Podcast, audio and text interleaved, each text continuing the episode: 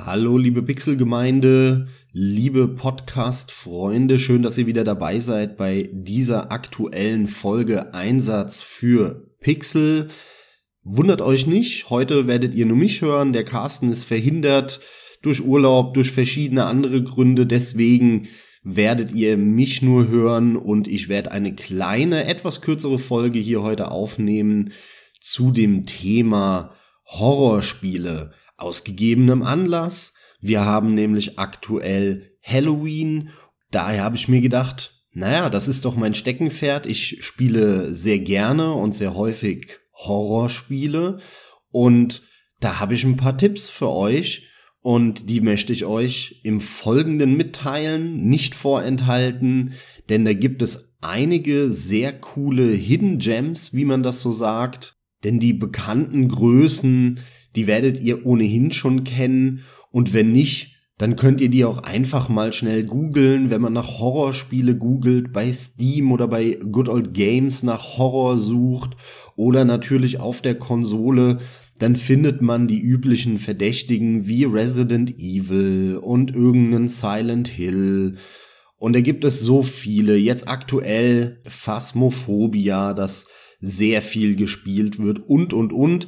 Genau das möchte ich euch nicht mitteilen. Diese Spiele kennt ihr und könnt ihr selber rausfinden durch einfaches Googlen. Dafür braucht ihr uns nicht. Wofür braucht ihr aber mich oder uns oder wo können wir einen Mehrwert für euch bieten?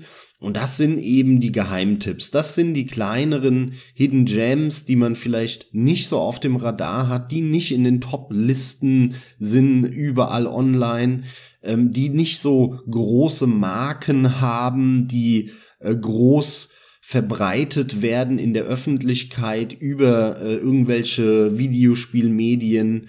Und genau hier möchte ich heute anfangen mit einer kleinen Spieleserie, über die wir beide, der Carsten und ich, schon mehrfach hier an der Stelle gesprochen haben, aber es passt einfach zu gut, als das nicht nochmal zu erwähnen. Und zwar ist die Rede von dieser wunderschönen Trilogie, angefangen mit dem Spiel Downfall. Der zweite Teil, der heißt dann The Cat Lady und der dritte Teil dieser Trilogie heißt Lorelei. Eine wunderschöne Serie, tolle Horror-Adventure, von einem einzelnen Entwickler. Der hat natürlich noch Hilfe von ein, zwei anderen äh, bekommen bezüglich der Umsetzung, aber im Kern kann man sagen, ist es ein Ein-Mann-Projekt und das sind fantastische Adventure, man neigt dazu, diese als Point-and-Click-Adventure zu bezeichnen. Das wäre aber gar nicht so 100% richtig, denn bei diesen Spielen lauft ihr immer nur von links nach rechts. Die könnt ihr dann auch komplett mit dem Cursor steuern. Bis auf Lorelei, da haben sie so ein, zwei kleine Sachen angepasst beim letzten Teil. Der ist auch noch nicht besonders alt, der ist so ein, zwei Jahre alt. Und diese Spiele sind wirklich fantastisch gemacht. Das Problem bei diesen mehr oder weniger klassischen Adventuren ist ja häufig, dass man hängen bleibt, die Puzzles nicht löst, nicht versteht, zu wenige Hinweise bekommt. Und genau das hatte ich bei allen drei Teilen dieser grandiosen Trilogie kein einziges Mal. Ich musste nie nachschauen. Es gibt ein paar kleinere Rätsel, aber das Spiel lebt nicht von den Rätseln, sondern das Spiel lebt von seiner Geschichte, von seinem Grusel, von seinem Horror und äh, thematisiert in jedem Teil so ein bisschen ein anderes Thema, eine andere psychische Krankheit, wenn man so möchte. Und das Ganze wird dann sehr gruselig, sehr düster, sehr horrorartig aufbereitet fantastische Spiele, wenn ihr es etwas ruhiger mögt, durchaus auch was Storylastiges haben wollt, dann kann ich diese Spiele wirklich nur empfehlen. Schaut euch die mal an. Der Carsten wird mir hier blind zustimmen, das weiß ich, denn er liebt die Spiele auch. Das ist ein richtiger Hidden Gem, wie er im Buche steht, denn die sind sehr unbekannt, diese Spiele. Die kriegt ihr auch für ein paar Euro, die sind wirklich nicht teuer. Gerade Downfall und The Cat Lady, die kosten im Sale quasi gar nichts. Das Neueste, das wird noch ein bisschen teurer sein. Aber die kann man blind empfehlen, wenn man etwas mit klassischen Adventures anfangen kann. Ihr wisst, ich habe es an der Stelle auch schon mehrfach erwähnt. Ich habe eine ganze Zeit lang diese klassischen Adventure überhaupt nicht gespielt. Mittlerweile kann ich das ertragen, aber das trifft überhaupt nicht auf diese Trilogie zu.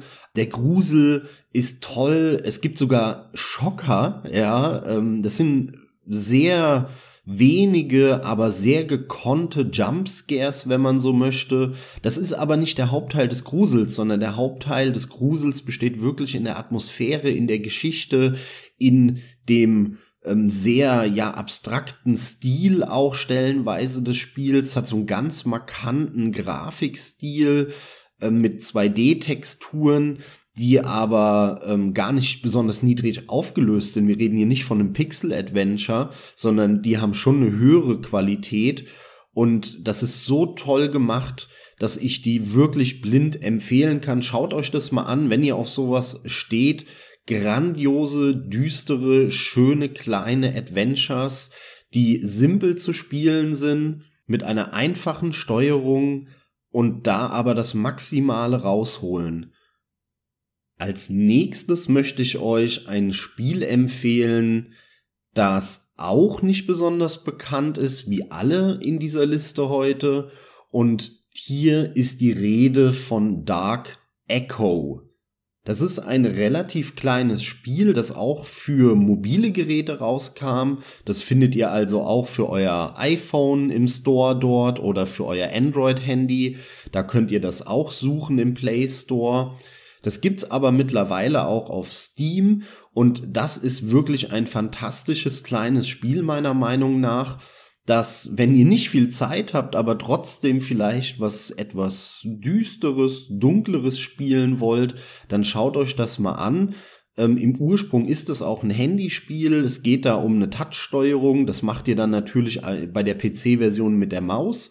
Und das ist sehr abstrakt. Also ihr, ihr schaut auf einen dunklen, schwarzen Bildschirm und seht eigentlich erstmal gar nichts.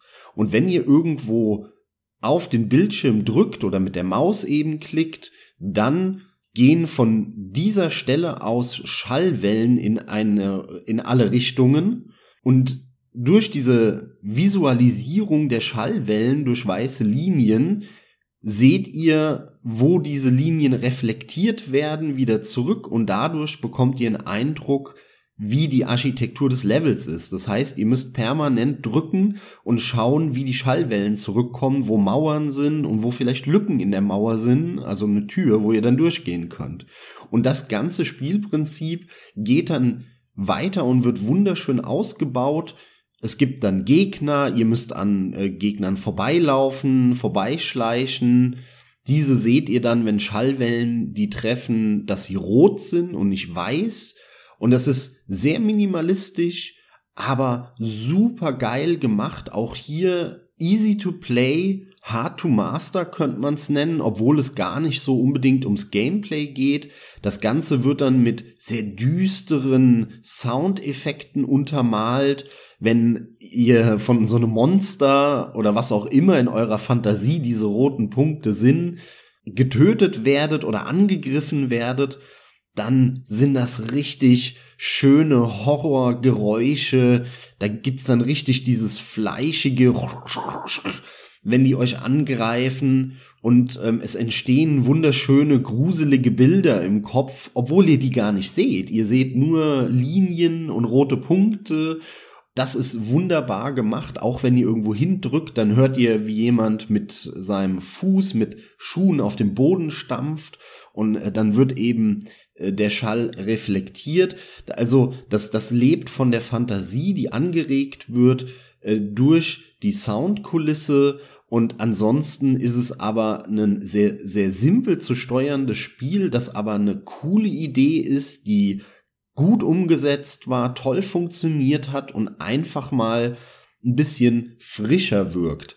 Deswegen Dark Echo, wenn ihr auf sowas steht, schaut euch das mal an. Könnt ihr auch zwischendurch zocken im Bus mit Kopfhörern, da entsteht vielleicht nicht ganz die Horroratmosphäre, aber auch da macht das Laune und ist ein perfektes Spiel, wenn man einfach nur mal ein paar Minuten zwischendrin etwas spielen will.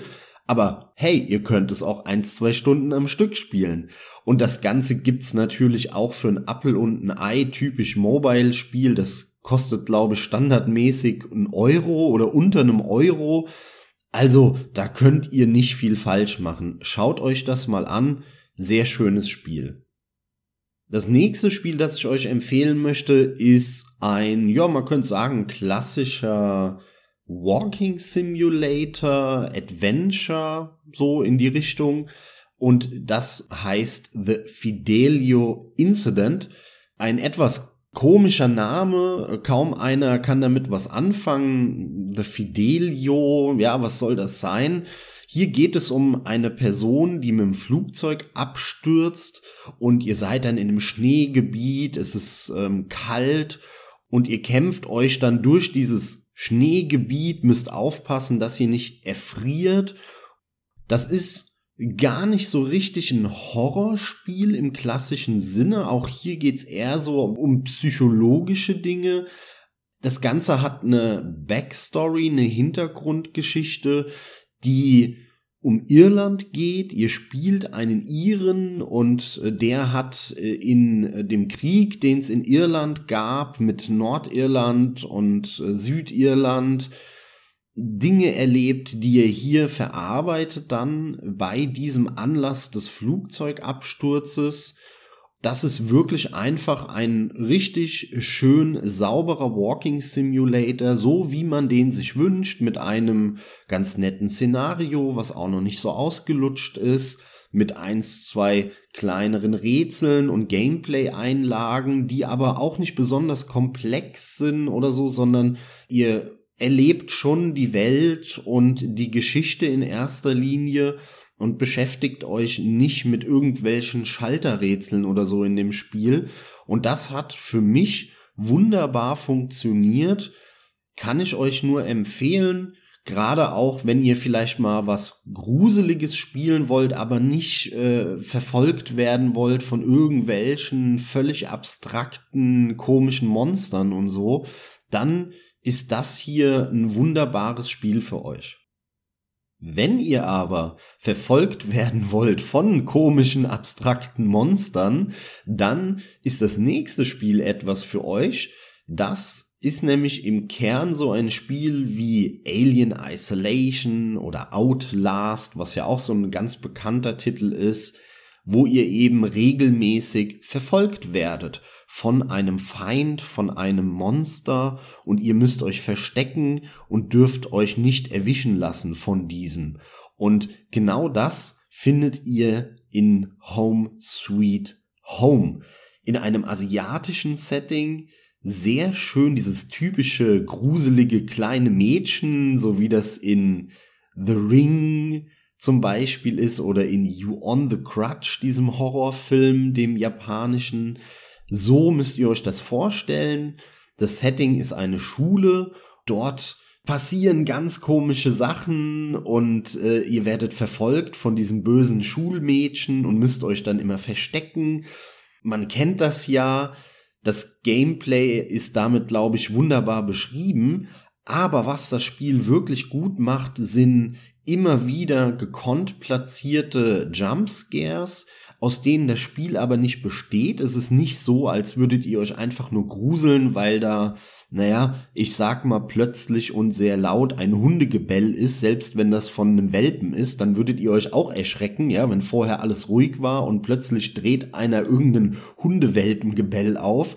Insofern sind natürlich Jumpscares sehr billig, das ist schon richtig, aber man kann gekonnt ähm, die Atmosphäre erweitern dadurch, wenn man ohnehin schon eine coole Grundlage hat, ein schönes Spiel und dann das Ganze aufpeppt mit gekonnt platzierten Jumpscares. Und genau das haben wir hier. Das ist ein, asiatisches Gruselsetting, typisch asiatisch. Das hat mich wirklich nachhaltig beeindruckt, das Spiel, auch wenn es spielerisch vielleicht hier und da nicht das Beste ist und es natürlich auch so ein bisschen in Richtung Walking Simulator geht, aber das geht eben ein Outlast auch oder auch ein bisschen Alien Isolation. Das bedingt einfach diese Art von Spiel. Aber das hat eine tolle Atmosphäre, da passieren sehr coole Sachen. Es gibt auch eins, zwei Bosskämpfe oder ich nenne sie mal Bosskämpfe in Anführungszeichen. Sehr cool. Ihr werdet immer wieder verfolgt von diesem Schulmädchen, das auch wirklich gruselig gemacht ist.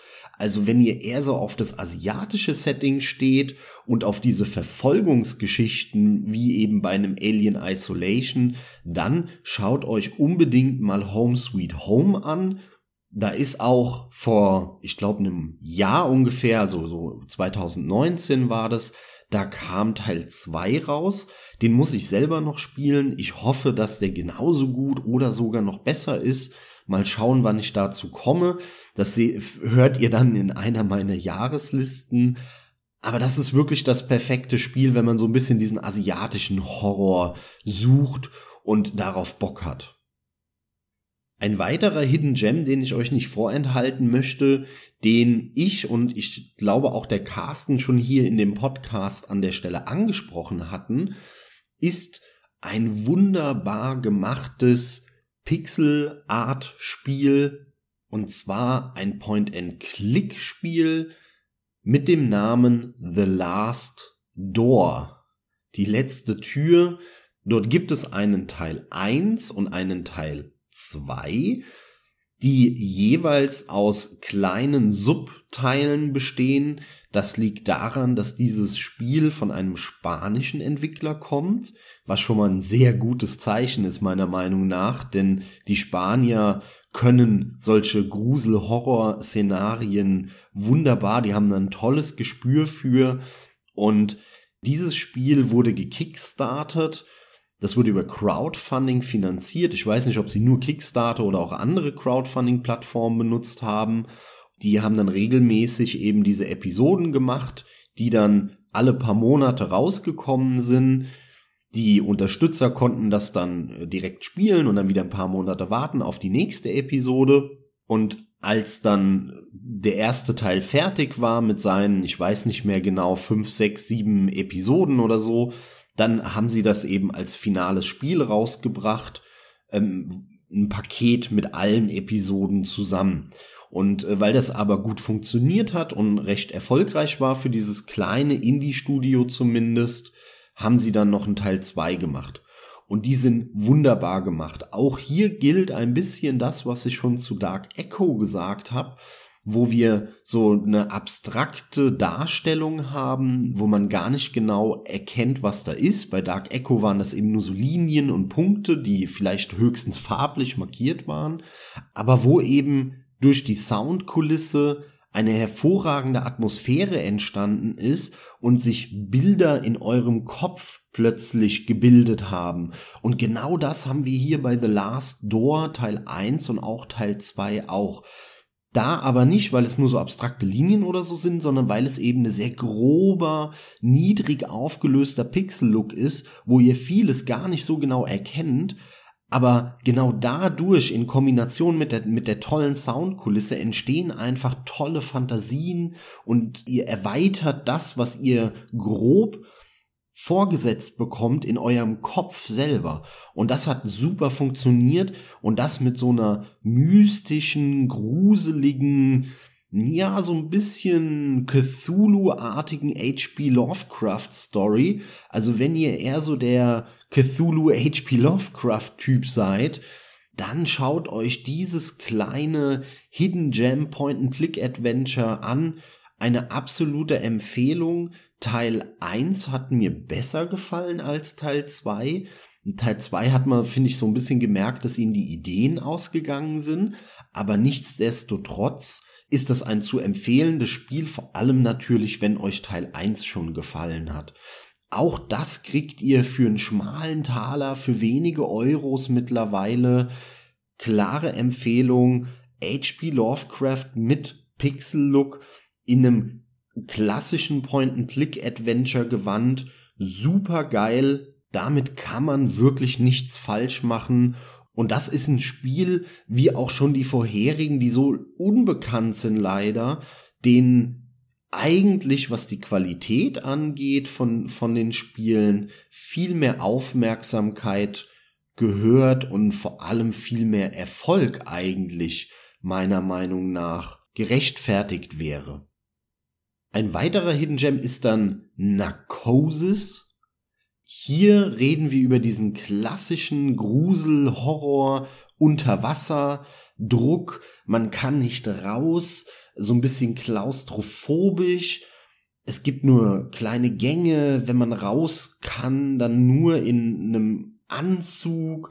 Alles ist so erdrückend ein wenig dieser Soma-Horror, das kennt ihr sicher, Soma, das haben wir auch schon mehrfach empfohlen hier im Podcast und ist ein Spiel von den Amnesia-Machern, was ja sehr beliebt war, Amnesia, vor allem Teil 1. Narcosis geht so ein bisschen in die ähnliche oder gleiche Richtung unter Wasser, ein sehr erdrückendes Szenario und das hat mir aber ausgesprochen gut gefallen, denn ähm, Narcosis ist auch, ja, man kann sagen, so ein klassischer Walking Simulator eher, Adventure Walking Simulator. Da muss man auch ein paar Rätsel lösen. Man ist auch wirklich unter Wasser unterwegs und nicht nur in irgendwelchen Stationen dort. Und da gibt's geile Momente, da seid ihr nachts ganz tief am Boden, im Meer und ihr seht nur so ein paar leuchtende Pflanzen. Plötzlich schwimmt dann irgendwas Großes über euch drüber. Das sind tolle Momente, die das Spiel durchaus hat. Und auch die Geschichte fand ich ziemlich clever. Schönes Ende, einen, ja, einen Twist am Ende, der wirklich cool war. Also kann ich nur empfehlen, wenn ihr ja dieses Unterwasser-Setting mögt, ist ja sehr bekannt, der Simon von RBTV für, der äh, saugt ja alle Unterwasserspiele immer auf. Viele mögen es nicht, so ging es mir auch lange.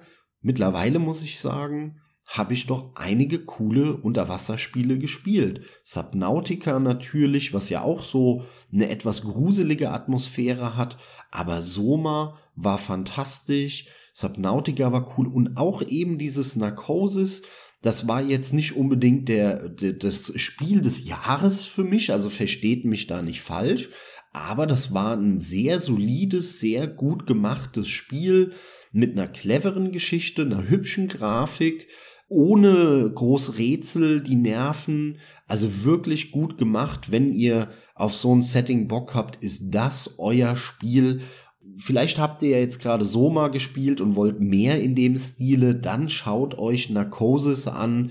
Wirklich kleines, cooles Hidden Gem Spiel an der Stelle. Der nächste Titel, das ist was ganz Aktuelles, das habe ich tatsächlich erst vor ein paar Tagen gespielt, denn jetzt zu Halloween 2020 sind natürlich überall die Halloween Sales online. Und da habe ich mir dieses Spiel bei Good Old Games geholt. Und zwar ist das das Spiel Silver Chains, also silberne Ketten auf Englisch. Sehr klassisches Szenario, ein großes Gruselhaus, ein verlassene Villa, in die ihr kommt. Ihr habt einen Autounfall und lauft dann auf dieses große Haus zu, das ihr dort seht, wollt Hilfe, aber ihr stellt fest, das ist leider verlassen und ihr seid dann sozusagen gefangen in diesem Haus, nachdem ihr dort einmal drinnen seid und werdet dann verfolgt von einer gruseligen äh, Frau, kriegt dann mit, dass das irgendwas mit den Leuten zu tun hatte, natürlich, die dort gewohnt haben. Da ist irgendwas mit den Kindern passiert. Also eine sehr klassische Horrorgeschichte hier, wie man das schon auch häufig in Filmen gesehen hat, ne? Die Abandoned Villa und äh, irgendwelche Geister, die da rumspuken und irgendwas äh, ist in der Familie mit den Kindern schief gelaufen und so weiter. Da hängen dann überall Puppen rum und so. Also sehr klassisch, so ein bisschen, ich will's mal in Anführungszeichen Wohlfühlhorror nennen, ja, auch wenn die äh, Wörter vielleicht nicht ganz so zusammenpassen. Aber das Spiel hat für mich wirklich gut funktioniert. Das hat zwar ein, zwei kleine Schwächen auch hier im Rätseldesign, obwohl die nicht äh, besonders komplex sind, fehlt hier und da so ein bisschen die Spielerführung. Da muss man dann auch, bevor man zu genervt ist, einfach mal auf YouTube äh, nachschauen oder bei Google schnell mal ähm, sich eine Lösung durchlesen. Dann ist das aber kein Problem. Ansonsten hat das wirklich eine tolle, gruselige Atmosphäre. Auch, auch das hat sehr, sehr gekonnte Jumpscares die wirklich funktioniert haben. Ich musste mehrfach zucken, als ich das gespielt habe und ich bin überhaupt nicht anfällig gegenüber Jumpscares. Aber Silver Chains hat das geschafft, dass ich mehrfach gezuckt habe und äh, ja, mir so ein bisschen der Schauer durch den Körper gelaufen ist oder über den Rücken. Und das eben mit dieser Wohlfühl-Horror-Atmosphäre, der schönen Villa, die man dadurch forstet, einer durchaus schönen Grafik, die stimmig aussieht. Ähm, so ein, zwei technische Schwächen hatte das zwar auch von den Optionen, hätte ich mir noch ein, zwei Sachen gewünscht, aber für so ein kleines Indie-Spiel, das man auch für, ich glaube, 15 Euro bekommt oder 10 bis 20, sage ich mal, je nachdem, ne, ob gerade Sale ist oder nicht, ist das ein schönes Ding, also wenn ihr da eher so auf so ein ganz klassisches Szenario Bock habt mit der Horrorvilla und irgendwelchen Geistern, die da spuken und Ritualen mit Puppen, dann ist das euer Ding. Schöne Jumpscares, tolle Atmosphäre, auch eine ganz nette Geschichte, die jetzt nichts Besonderes ist, aber durchaus ganz nett wo man am Ende auch ein bisschen miträtselt, ui, ui, ui, wer war das denn jetzt? Und ah, war das die oder die oder so, ja? Also äh, hat mir durchaus gut gefallen bei allen kleinen Schwächen, die das Ding hatte. Das ist ein solides, mehr als solides Horrorspiel, das man mit ruhigem Gewissen empfehlen kann, wenn ihr eben was mit Walking Simulator-artigen Spielen anfangen könnt. Und der letzte Titel, den ich euch heute empfehle, ist The Station. Denn ein Thema hatten wir jetzt noch gar nicht und das ist Science Fiction. Science Fiction, The Station, da geht es um eine Raumstation, eine Raumstation, die von Leuten bevölkert war und da ist aber irgendwas passiert und die melden sich nicht mehr und dann muss man dahin und gucken und nachforschen, was da eben passiert ist auf dieser Station. Und genau das macht ihr in dem Spiel, ist äh, eine ja sehr klassische Ausgangssituation Ihr erforscht dann diese düstere Raumstation, schaut, was dort passiert ist. Das ist an sich nichts Innovatives, das hatten wir schon öfter, ist im Prinzip ja auch storytechnisch der gleiche Anfang wie bei einem Dead Space. Da haben wir das ja auch. Oh, das Raumschiff ist da irgendwo, keiner meldet sich, müssen wir nachgucken. Oder einem Event Horizon, wenn wir dann Richtung Filme schauen. Aber The Station hat eine sehr schöne Atmosphäre, das sieht auch ganz cool aus, ist auch so Walking Simulator Adventure-artig, man muss dann so ein, zwei kleinere Rätsel lösen, kommt da durch, es gibt den einen oder anderen Schocker in dieser durchaus coolen, grundgruseligen Stimmung, die, die da vorherrscht. Aber das, was mich beeindruckt hat an dem Spiel und warum ich das euch ans Herz legen möchte, ist dann eben die Auflösung der Geschichte. Denn die kam für mich wirklich sehr überraschend. Das ist auch nicht lang, das ist so zwei, drei Stunden lang das Spiel. Und wenn ihr fertig seid und äh, das Finale hinter euch habt, dann muss man sagen, ey, wirklich cooles Ende. Damit habe ich jetzt nicht gerechnet. Wenn ihr euch das anschaut und ihr Bock habt auf solche gruseligen Science-Fiction-Geschichten, dann schreibt uns gerne mal in die Kommentare, wie ihr das Ende fandet, ob ihr das vielleicht vorhergesehen habt oder genauso überrascht wart wie ich. Ansonsten bleibt mir nur noch übrig zu sagen, viel Spaß beim Zocken. Da kopiere ich jetzt mal den Carsten, aber der ist ja heute nicht da, also muss ich seine Rolle übernehmen. Danke fürs Zuhören.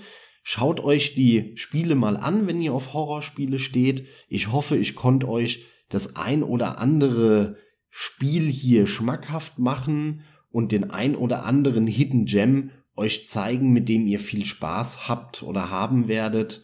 Insofern Die beste Grüße an euch da draußen. Gruselt euch schön an Halloween, jetzt aktuell oder in den nächsten Jahren. Viel Spaß beim Zocken. Wir hören uns zur nächsten Folge Einsatz für Pixel.